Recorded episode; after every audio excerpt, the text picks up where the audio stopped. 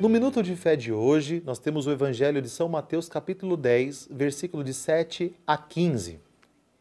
Por onde andares, anunciai que o reino dos céus está próximo. Curai os doentes, ressuscitai os mortos, purificai os leprosos e expulsai os demônios. Recebestes de graça, de graça dai. Não leveis nem ouro, nem prata, nem dinheiro em vossos cintos, nem mochila para a viagem, nem duas túnicas, nem calçados, nem bastão, pois o operário merece o seu sustento. Nas cidades ou aldeias onde entrardes, informai-vos se há alguém ali digno de vos receber. Ficai ali até vossa partida. Entrando numa casa, saudai. Paz a esta casa. Se aquela casa for digna, descerá sobre ela a vossa paz. Se, porém, não for, vosso voto de paz retornará a vós.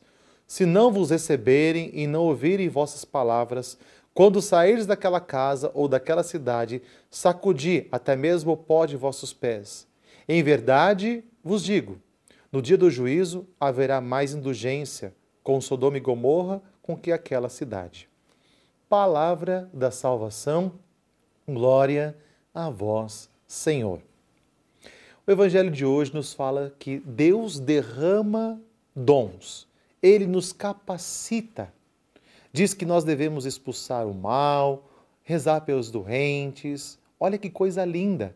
Então, você é batizado, você é crismado, você já recebeu Eucaristia, você tem dons, você tem capacidade. Padre, eu? Sim, nós temos dons. O Senhor diz que se nós acreditarmos neles, faríamos milagres igual e ainda maiores. É isso mesmo, está na palavra de Deus. O próprio Jesus diz isso. Por que, que você duvida que Deus pode te usar para evangelizar seu esposo, seus filhos, seus pais, sua esposa, os seus parentes, as pessoas do seu trabalho? Nós temos dons.